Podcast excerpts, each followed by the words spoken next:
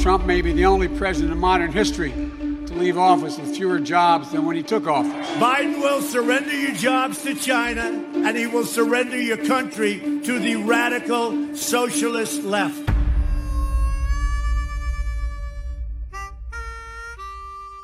A duas semanas das presidenciais, em que ponto se situam as relações dos Estados Unidos com o mundo? No comércio internacional, nas questões da segurança e da defesa, no vínculo com as organizações internacionais. Na sala oval da Antena 1 está José Francisco Pavia, professor de Relações Internacionais da Universidade de Lusíada. Ele foi observador português da NATO e é especialista em estudos económicos, cooperação internacional e desenvolvimento. José Pavia, como é que o America First a América Primeiro suportou ao fim destes quatro anos, se é possível percebermos, no meio da crise sanitária que atravessou também os Estados Unidos?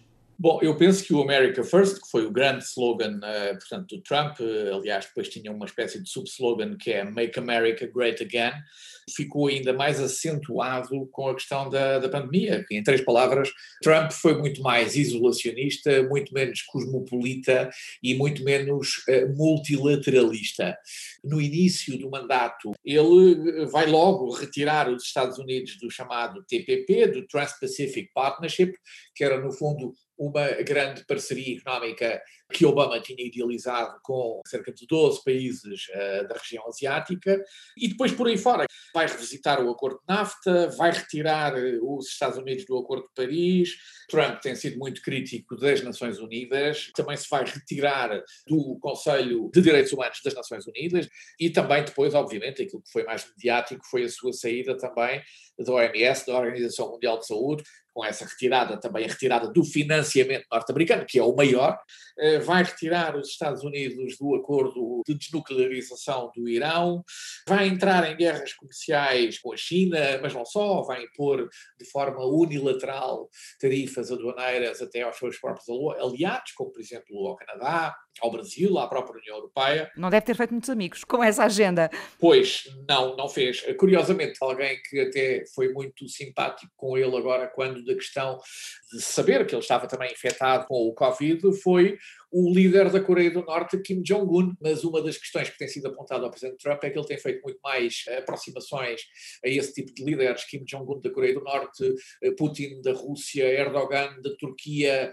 que são todos líderes eh, autoritários e, portanto, que seguem essa, essa, essa linha. De que forma é que este America First toca também eh, aqui o território europeu ao longo destes quatro anos?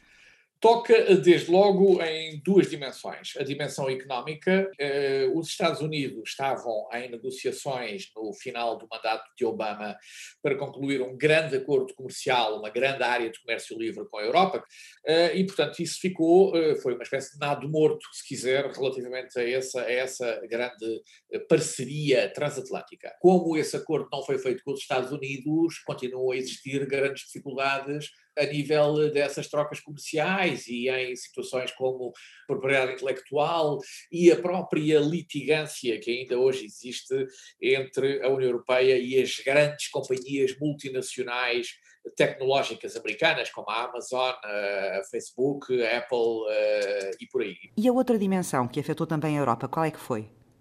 Da questão da segurança com a NATO. A NATO tem sido, digamos assim, ostracizada e até hostilizada por parte de Trump, pondo em causa o famoso artigo 5 do Tratado de Washington, aquela ideia de que se um ataque a um dos países membros da aliança será um ataque a todos, e depois a questão do burden share, portanto a questão de quem paga o quê, e muito na ideia de se avançar com aquela questão dos 2%, ou seja, pelo menos os países europeus teriam que contribuir com 2% do seu orçamento mínimo, o mínimo, para esse orçamento. Biden não vai fazer isso, aliás, penso, não tenho certeza, porque os democratas, nesse aspecto, veem a NATO como a grande aliança político-militar que une os dois lados do Atlântico, mas não se esqueça que ele não irá, eh, eh, digamos, eh, deixar de lado a questão do burden share, portanto, da partilha de custos.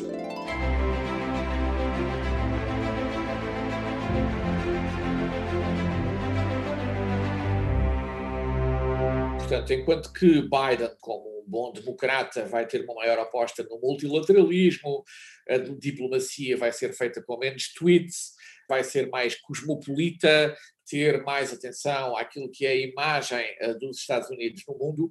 Curiosamente, em relação ao plano económico, ele não é assim tão diferente uh, daquilo que tem sido o plano de Trump. Basta pensar que o nome que Biden escolheu para o seu plano chama-se Made in America. Ora, o Made in America, no fundo, é a ideia de que eh, os produtos, as manufaturas, eh, as empresas americanas devem manter-se no território americano, não deve haver deslocalizações, eh, os objetivos são os mesmos. A grande diferença é como lá chegar. O Biden, num plano muito mais interventivo por parte do Estado, aumento de impostos, grandes investimentos públicos, impostos para as grandes empresas, para os mais ricos, enquanto que o Trump tem sido basicamente o contrário, portanto, tem sido redução de impostos, tem sido uma tentativa de favorecer as empresas, e de facto, nesse aspecto concreto, é preciso dizer que a Bolsa norte-americana tem tido subidas este ano absolutamente espantosas. Esse vigor, se quiser, do mercado bolsista irá, de alguma maneira, perder ímpeto se o plano de Biden for implementado. Penso que Biden uh, vai voltar, por exemplo, ao Acordo de Paris uh, e, portanto, isso será claramente uma uh, ruptura com aquilo que Trump fez, de uma forma sintética, um unilateralista um isolacionista, um protecionista, estou a falar de Trump, e o outro uh, cosmopolita, multilateralista, mais aberto, se quiser, mas não tanto como se pensa uh, em relação às grandes questões uh, do comércio internacional. Será essa a diferença maior?